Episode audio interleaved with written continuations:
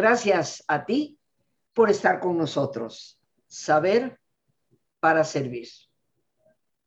El día de hoy, queridos amigos, tenemos una gran invitada con un gran tema. Rituales y regalos.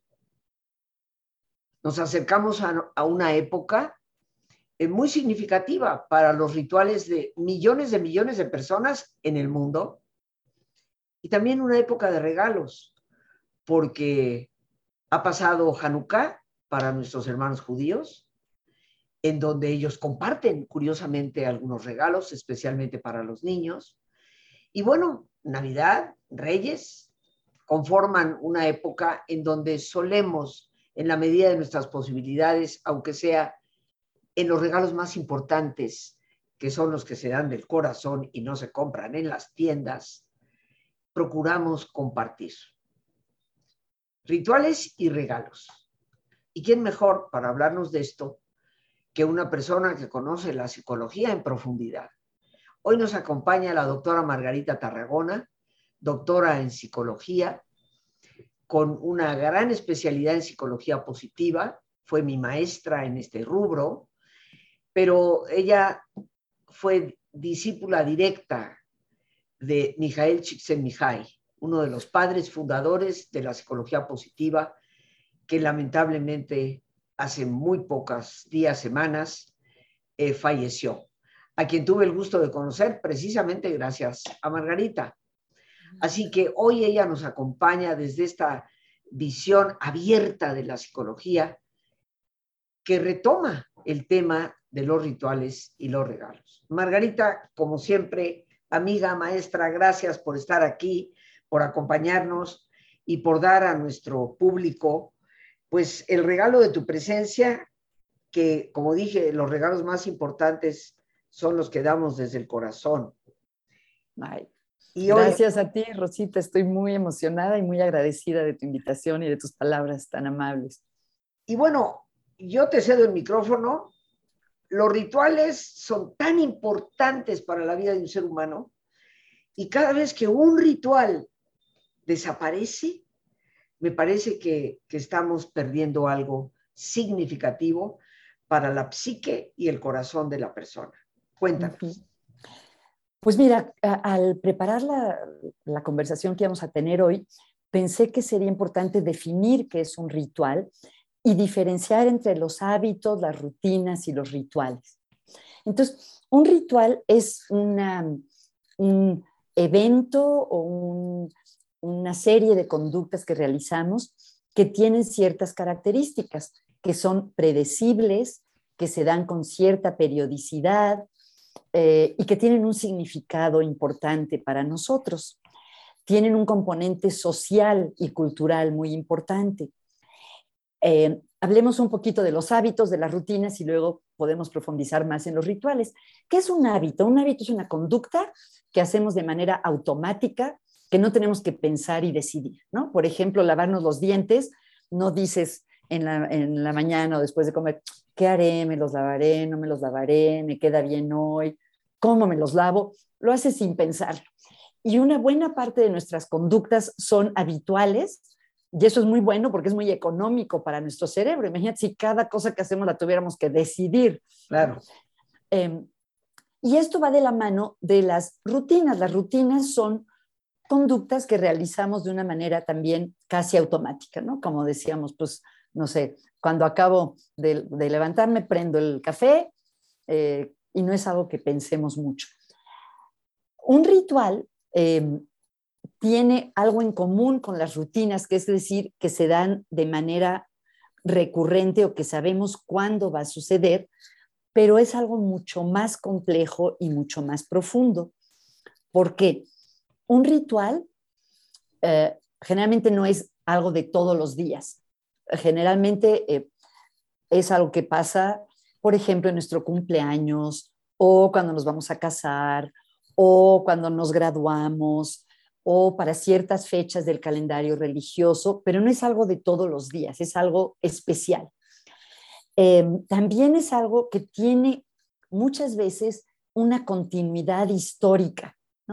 Por ejemplo, eh, no sé si celebras eh, la Navidad también la celebraban tus papás, tus abuelos, tus bisabuelos, y a lo mejor se comparte la receta de lo que haces lo mismo que hacía tu mamá, que hacía su mamá, que hacía su mamá, te da esta sensación de conexión a través de las generaciones y su contenido está marcado por una cultura. Por ejemplo, si vas a una misa de bodas, seguramente no te vas a sorprender. Hay ciertas cosas que siempre pasan, ¿no?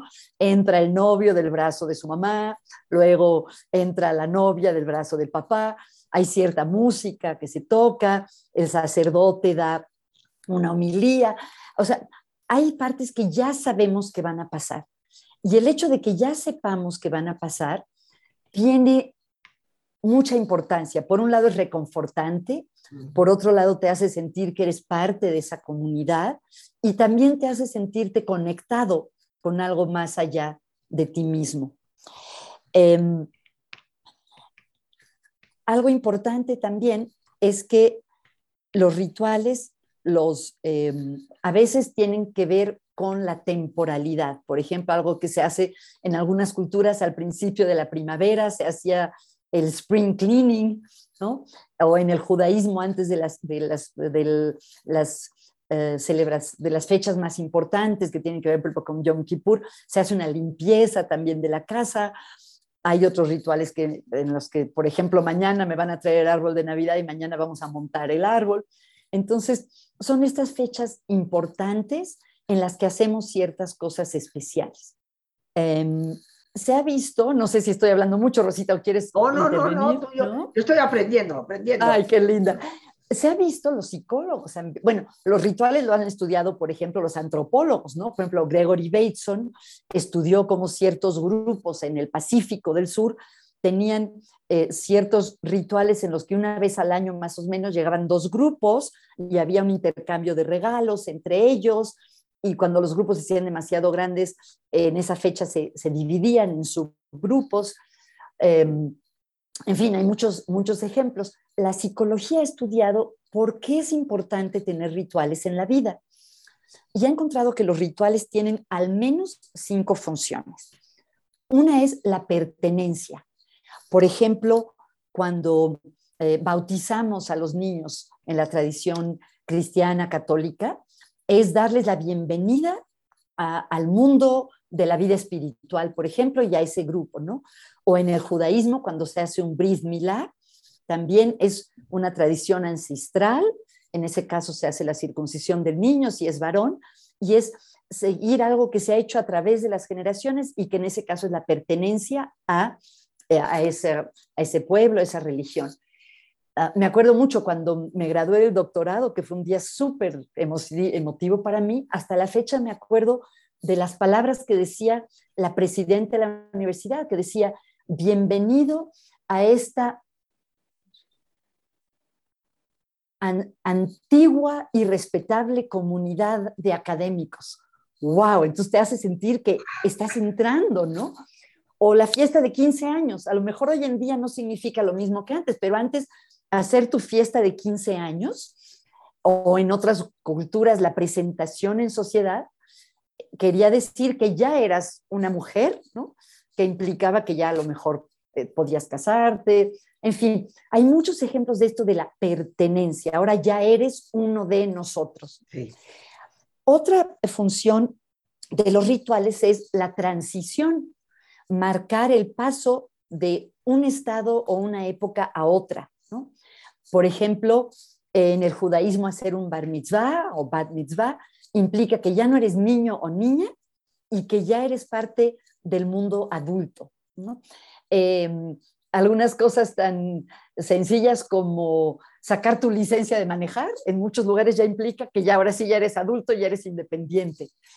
El matrimonio tiene varias implicaciones, pero hacer una boda implica, entre otras cosas, la transición. Eran dos personas solteras y ahora ya son un matrimonio, el fundamento de una nueva familia.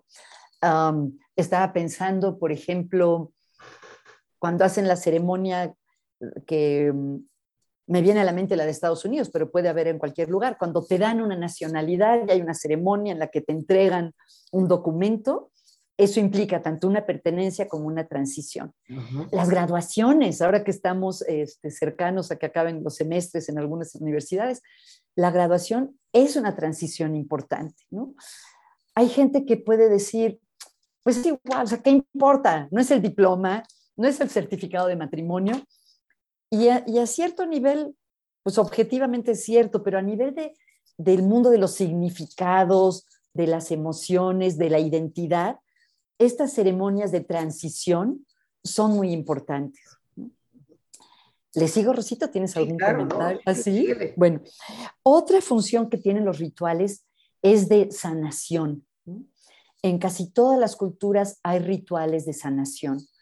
Eh, bien sea, ah, por ejemplo, en, en ciertas culturas en África, que solo he leído, conozco muy poquito, cuando alguien se enferma, toda la gente del grupo se reúne en torno a la persona y hacen cantos y bailes con la intención de acompañarla y que sane. Em, tenemos, por ejemplo, los santos óleos en el catolicismo, tienen la intención de, sanar, ¿no? Uh, bueno, todo eso sabes mucho más que yo.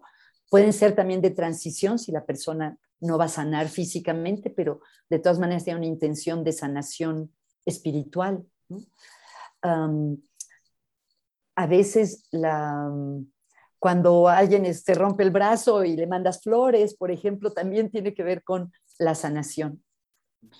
También hay rituales los mejores de celebración y como veremos, muchos pueden tener todos los elementos. Una boda, por ejemplo, es una transición, pero también es una celebración. Se reúne la gente que te quiere, que quiere a tu familia, se baila, igual en una graduación para los cumpleaños tenemos ciertos rituales, ¿no? En México cantamos las mañanitas, se saca el pastel, las velitas, eh, se sabe que, este, no sé, o te entregan los regalos y a lo mejor se abren o no, depende de, la cultura de la que seas parte, pero todo esto son rituales de celebración.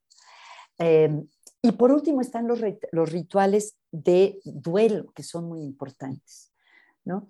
Em, hay muchos ejemplos nuevamente cuando vamos, cuando hay un entierro, por ejemplo, una velación, pues sabemos qué se hace en esos momentos, cómo comportarnos. Hay ciertas palabras que decimos tradicionalmente, como te acompaño en el sentimiento, que no sepan más de penas. Nos vestimos de cierta manera, ¿no? Tanto para acudir al funeral como si guardamos un luto después. Que nuevamente hay gente que puede decir, pues qué tontería, del color del que te vistas no significa nada pero culturalmente ha significado y para uno puede significar, ¿no? que no estoy en un momento, la vida no es igual que siempre, estoy pasando por algo doloroso y quitarse el luto representa que estoy listo para volver a la vida. ¿no? Em, en, en, el judaísmo hay un ritual que me parece muy sabio y muy hermoso, que es eh, la shive, que es que la familia se queda en su casa una semana, se sienta en el suelo y la gente la viene a visitar. Y cuando acaba eso, la familia sale y da la vuelta a la manzana para representar el regreso. Antes se acostumbraban las misas eh, después de la muerte eh, de un católico, eso creo que ahora ya no son tantas, era un novenario, ¿no? Rosita, ¿cuántos sí. hacen hoy en día? Sí, había un novenario de rosarios, o sea, nueve días de empezar el rosario en la iglesia, ¿no? Y a veces añadía la misa. Después se bajó como a tres misas y ahora es nada más una. Una. Pero bueno, las que, las que sean, sí tienen, y los que hemos sufrido alguna pérdida, que pues desgraciadamente o a partir de cierto momento de la vida casi todos hemos vivido, sabemos lo que reconforta y lo que significa que alguien se tome la molestia de ir a la funeraria o de ir a la misa. Es algo que significa mucho para nosotros. Entonces, Menciono todo esto porque los rituales están cargados de significado y cumplen todas estas funciones para nosotros. Em, Aquí sí hay algo que yo quiero este, preguntarte, porque tocaste como quinto punto los duelos. Sí. Eh, y muchas veces eh, la gente se cuestiona, se pregunta, eh, ¿por qué hacer todo eso? He escuchado personas que dicen, no se necesitaría nada ya se murió, pues que alguien se haga cargo y punto. Pero desde el punto de vista de la psicología, mi perspectiva, es que en un duelo eh, el poder despedirte, inclusive el ver el cadáver, puede para ciertas personas ser muy importante para poder cerrar el ciclo. Y los duelos que sabemos desde el punto de vista de la tanatología menos fáciles de llegar a superar son aquellos donde pues de repente tu familiar desapareció sí. y, y se sabe que tal vez si está muerto yo pienso en aquel terrible accidente, tú lo recordarás, Margarita, de un avión de Air France que salía, eh, no me acuerdo si de Sao Paulo o Río, iba en dirección París y desapareció a la mitad de la noche. Increíble. A la mitad del océano. Y por supuesto ahí no sobrevivió nadie. Y nunca volver a ver, nunca saber de. Eh, y sabemos, tanatológicamente hablando, que son los duelos menos fáciles de superar. Eh, a mí me gustaría preguntarte, desde la psicología, ¿por qué son importantes algunos rituales? ¿Qué tiene que ver ese cerrar el ciclo para nuestra condición psicoemocional? Tienes razón, tú sabes mucho más de eso, Rosita, porque yo no soy tanatóloga, pero tienes razón, incluso se ha escrito sobre lo que se llama pérdidas ambiguas. Eso de que alguien es secuestrado o desaparecido y no sabes si sí o si no está muerto y cómo a veces la gente reporta que a pesar del dolor, ya saber es mejor que esa incertidumbre, ¿no? Y pensaba eh, también en esto que decías, pensaba algo muy triste, que son las madres cuyos bebés nacen muertos o se mueren inmediatamente después de nacer. Antes lo que se usaba es que no vieran al bebé, porque pensaban que eso iba a ser más doloroso. Sin embargo, muchas madres y padres decían que era horrible nunca haberlo visto. Y en muchos hospitales eso ha cambiado. Y aunque es algo terriblemente doloroso, sí se deja a los padres estar con su bebito muerto, justamente porque ayuda a procesar el duelo. Incluso, por ejemplo, se les decía a las mamás que no pusieran una foto de un, bebé que murió, ¿no? porque para qué recordar el dolor, pero muchas mamás y papás dicen, que no, que igual se acordaban de su bebé siempre y que ver la foto junto con sus otros hijos, aunque no tuvieran, era, significaba que había vivido, esa, que había existido esa persona, que era más doloroso pensar, hacer como si nunca hubiera existido.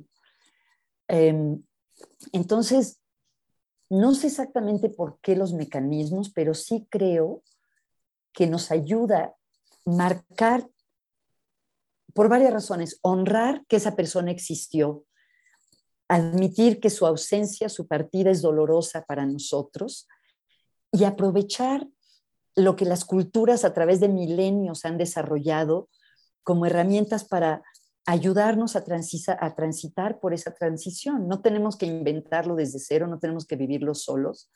Además de que a veces tienen un componente estético que yo creo que es bueno para el alma también, ¿no? Las misas hay mis, los requiem, ¿no? De Verdi, de, de, tantos, de, este, tantos de Mozart, eh, tienen un componente aparte muy poderoso de la, que nos llega al corazón oír esa música tan sentida y tan hermosa. Entonces, no sé si te contesté, más bien fue una especie de este, asociación libre, pero creo que no hay duda que para la mayoría de las personas tener rituales de celebración, de transición, de pertenencia, de duelo, ayudan a marcar las diferentes etapas de la vida y a sentirnos que no estamos solos en nuestro, ni en nuestro gozo ni en nuestro dolor. Eh, Margarita, ¿qué te parece si nos vamos a nuestro ejercicio de relajación? Fantástico. regresamos en un momentito, eh, queridos amigos, con nuestra invitada, pero como siempre les invito a, a darse el tiempo. Este es un ritual, Curiosamente, este ritual de detenerse, cerrar nuestros ojitos, respirar profundo, pero es un ritual que nos llena de energía, de vitalidad y que nos permite retomar el camino sintiéndonos un poco mejor. Así que, como siempre, te invito a que te pongas cómodo, cómoda. Si te es posible hacer el alto completo, qué mejor que cerrar tus ojos y en una posición cómoda con tus ojos cerrados, Toma conciencia de tu respiración, el entrar y el salir del aire en tu cuerpo. Imagina cómo al inhalar, así como llevas oxígeno a tus células, inhalas también serenidad para tu mente. Al exhalar, así como tu cuerpo se libera de toxinas, imagina cómo en ese aire que sale, también te liberas de todas las presiones y todas las tensiones. Respira profundamente.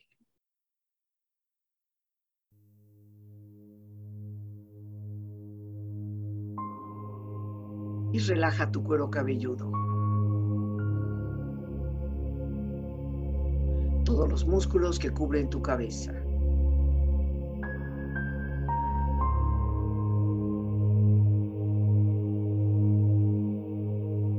Relaja tu frente. Siente la piel, la vibración de la piel que cubre tu frente.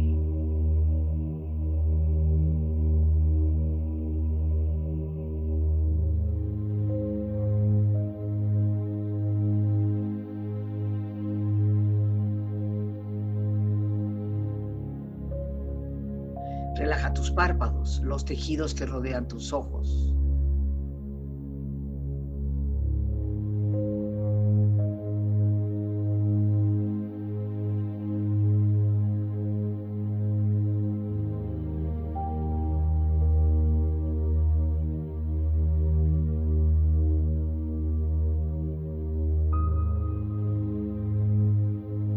Relaja tus mejillas, toda la piel, todos los músculos que cubren tu cara.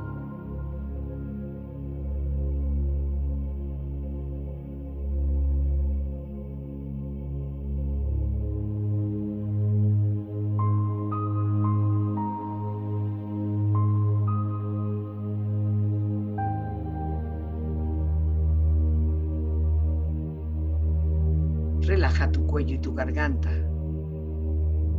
Siente su flexibilidad, equilibrio, balance.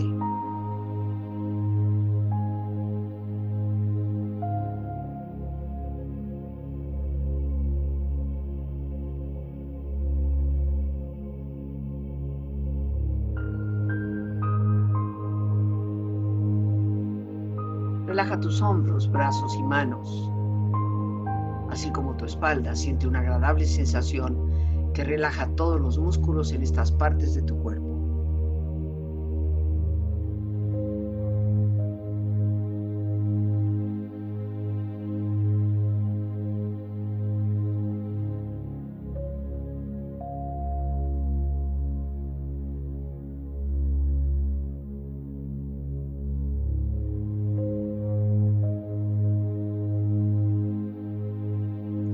Relaja tu pecho exterior e interiormente, relajando todos los músculos, imaginando a todos tus órganos internos funcionar rítmica y saludablemente.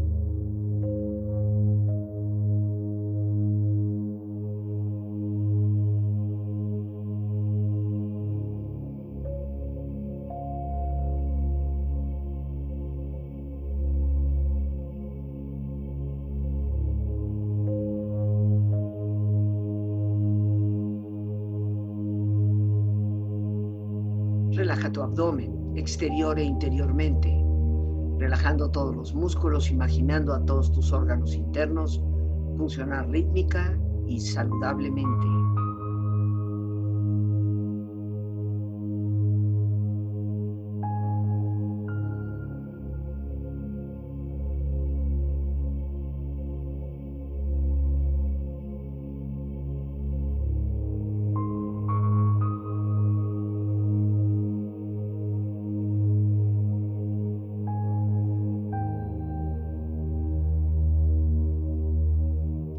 Relaja tus muslos, tus rodillas, siente la piel, la vibración de la piel que cubre estas partes de tu cuerpo.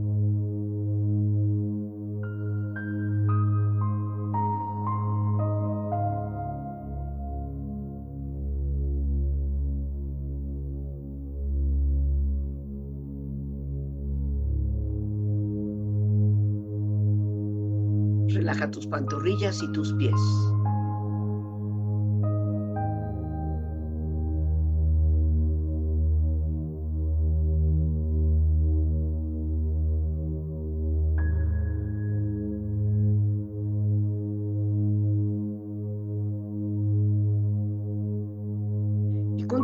Profundamente relajado, proyecta en tu mente la imagen de un lugar ideal para el descanso. Imagina los colores, los sonidos, los aromas. Es una escena de belleza y paz. Siente estar ahí.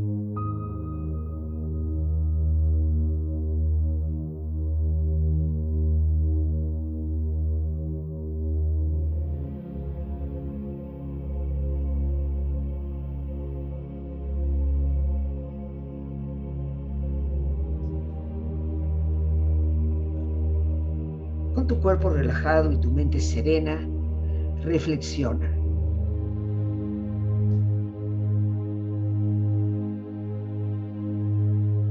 En el mundo moderno, parece ser que pretenden eliminarse los rituales de la vida. Sin embargo, por su sensación de bienestar, cíclico,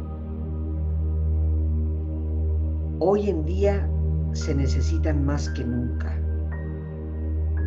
y por ello se reemplazan con otras cosas.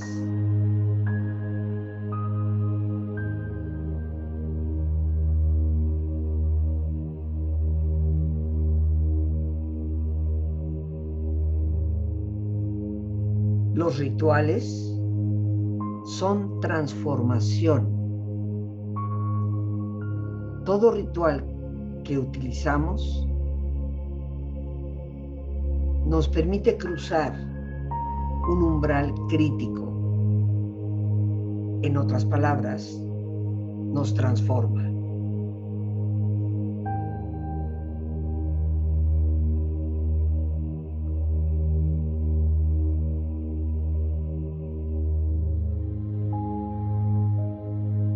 Los rituales nos recuerdan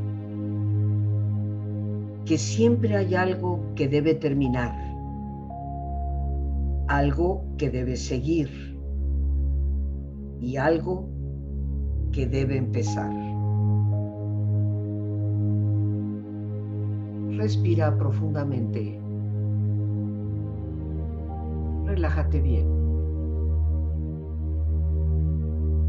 Con esta experiencia empieza lentamente a estirarte, brazos, manos, piernas y pies, moviendo tu cuello, bostezando si lo deseas, haciendo que tu cuerpo retome su nivel de actividad habitual hasta muy lentamente abrir tus ojos. Ojos abiertos, bien despierto, muy a gusto, bien descansado y en perfecto estado de salud, sintiéndote mejor que antes. Regresamos, queridos amigos, con nuestra invitada, la doctora Margarita Tarragona, hoy hablando sobre los rituales, regalos. Y bueno, Margarita, antes de seguir con algunas preguntitas y comentarios ahí que tenemos, eh, me gustaría que nos dieras eh, tus datos, dónde pueden las personas localizarte. Eh, sabemos que tienes un podcast, un programa que haces. yo procuro escucharlo en algunas ocasiones he tenido chance de decirte que me ha encantado, eh, pero siempre tienes algo que aportar, algo profundo. Entonces, por favor, danos tus datos. Muchas gracias, Rosita, y gracias. Tú también has sido mi invitada, lo cual ha sido un honor. Me pueden encontrar, afortunadamente, hoy las redes sociales hacen fácil localizar a las personas. En Instagram como Margarita Tarragona, mi página es positivamente.com.mx y el podcast se llama Psicología y Felicidad. Muy bien. Entonces, te, lo, te pueden localizar a través de, tu página, podcast. Si alguien quisiera consultarte específicamente. Eh, También a través de mi página hay una hoja de contacto. Muchas gracias. Muy gracias. El Lore, nuestra productora, está poniendo ahí los datos. Ay, qué linda, gracias. Las personas que lo deseen puedan contactar con, con Margarita una persona de un profundo conocimiento y de una gran, gran calidad humana. gracias, Rosita, muchas gracias. Venir con Rosita es como 10 sesiones de terapia, uno sale con la autoestima muy fortalecida. Oye, Rosita, ya sé que hablé mucho, pero me acordé de una cosita. ¿Puedo agregar una cosita? Ah, no, todo lo que quieras. Que dentro de la terapia familiar se ha estudiado la importancia de los rituales y se ha encontrado que las familias que funcionan mejor tienen rituales y que no son ni demasiado rígidos ni demasiado laxos. Las familias en las que no hay ningún ritual, que no se celebran los cumpleaños, que cada quien come a la hora que quiere, que no se mencione el aniversario, que no se celebra ninguna fecha de ningún tipo, es como que todo está como muy suelto, ¿no? Como que no hay estructura, predecibilidad. Y por otro lado, las familias en las que es súper rígido, todo se hace igualito, ¿no? Y que llega la nuera y trae la ensalada de manzana y dice, no, aquí no le ponemos nueces, eso no se puede. O que, por ejemplo, ya se sigue dejando el lugar durante años de una persona que ya murió. Eso de que nada cambia, nada cambia, no es sano. Que todo sea, ah, que no haya ninguna predecibilidad, tampoco es sano. Lo ideal es tener ciertos elementos que se mantienen cada año, cada cumpleaños, a través de las generaciones incluso, y ciertos elementos que se van adaptando, ¿no? Si te vas a vivir a otro país y no se puede hacer mole, pues entonces es otra cosa para recordar a México. Entonces esta combinación de lo estructurado, lo predecible y lo abierto y cambiante es lo más sano. Fíjate que esto me recuerda algo que seguramente tú has escuchado, una anécdota, ¿no? En donde una persona cocinaba eh, su pavo de Navidad y siempre le cortaba la cola. O sea, el pavo, ¡pum!, hay que quitarle la cola. Y bueno, año con año lo hacía y la hija crece y le pregunta un día, bueno, mamá, este, ¿cuál es la razón por la cual le cortas un buen pedazo al pavo? siempre le quitas la cola. Dice, pues no sé, eso así lo hacía mi mamá, así me lo enseñó, eh, pues preguntaré a ella. Entonces la chica va con la abuela y dice, oye, abuela, eh, ¿cuál es la razón por la cual en esta receta se indica cortarle la cola al pavo? Ah, pues mira qué suerte, porque era mi mamá la que lo hacía así. Si quieres, pregúntale a tu bisabuela, todavía está ahí, todavía te lo puede contestar. Yo así lo hice toda la vida. Entonces la chica va a ver a la bisabuela y le dice, bisabuelita, este, cuéntame por favor, eh, esto de cortarle la cola al pavo, ¿cuál es la razón por la que aparece en la receta? Ay, hija, pues es muy sencillo. En mis tiempos no había cacerolas tan grandes y el pavo entero no cabía. Había que cortar Entonces, aquella receta sagrada eh, se dieron cuenta que se debía al tamaño del recipiente donde cabía el, pavo. Eh, son cosas que pasan, por eso esa necesidad dentro de continuar una tradición de la flexibilidad tal como tú nos, nos la presentas. También eh, quiero hacer un comentario muy personal, Margarita. Fíjate que mi papá y mi mamá eran dos personalidades muy distintas. Sin embargo, se amaban, se querían muchísimo. Mi papá era un hombre de un carácter muy fuerte, pero bueno, el sol entraba y salía por donde salía y entraba mi madre, ¿no?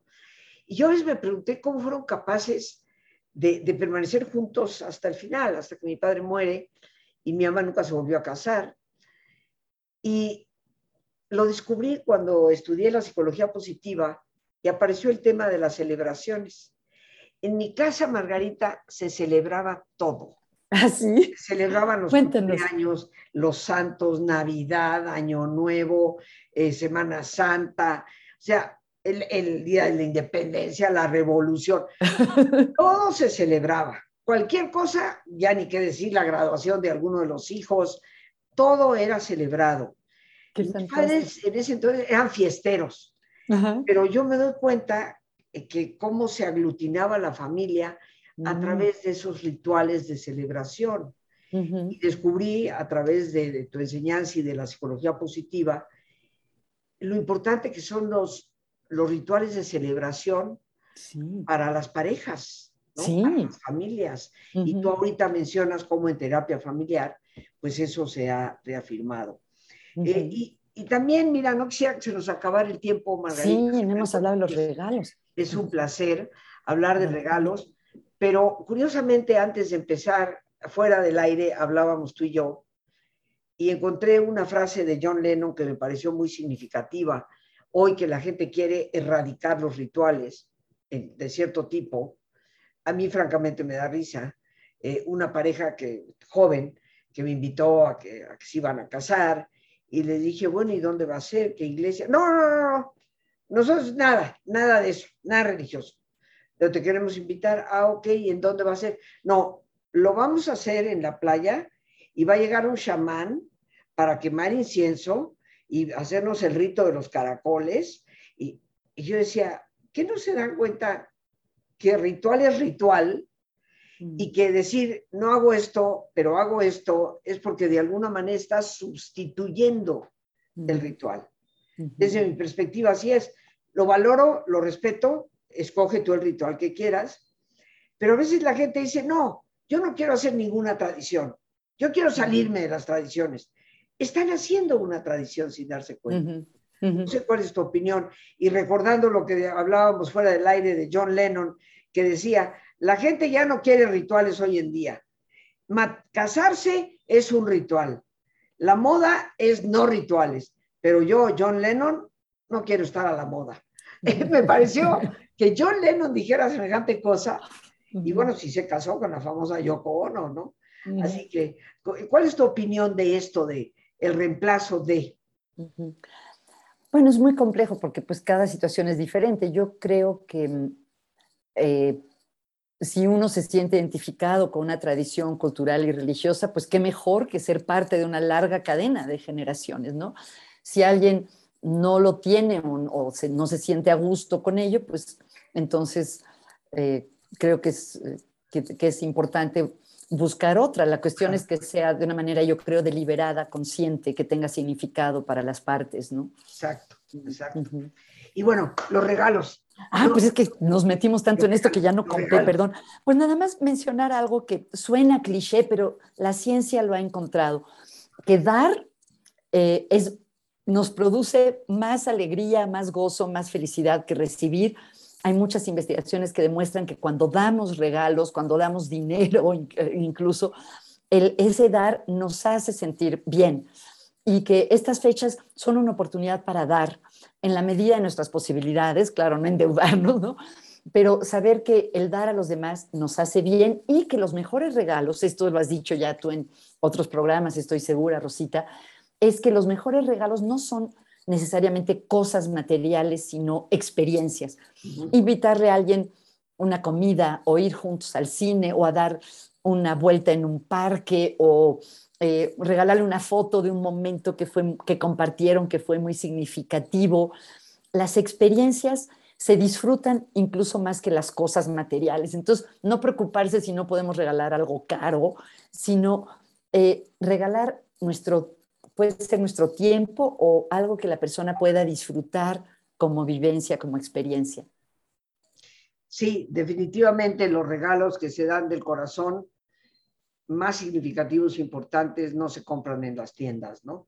Y yo creo que esta es una época, queridos amigos, para recordar ello, porque el regalo más importante que podemos dar es nosotros mismos parte de nuestro Exacto, exacto. Nuestra presencia, nuestro acompañamiento, creo que eso es lo que, lo que verdaderamente importa.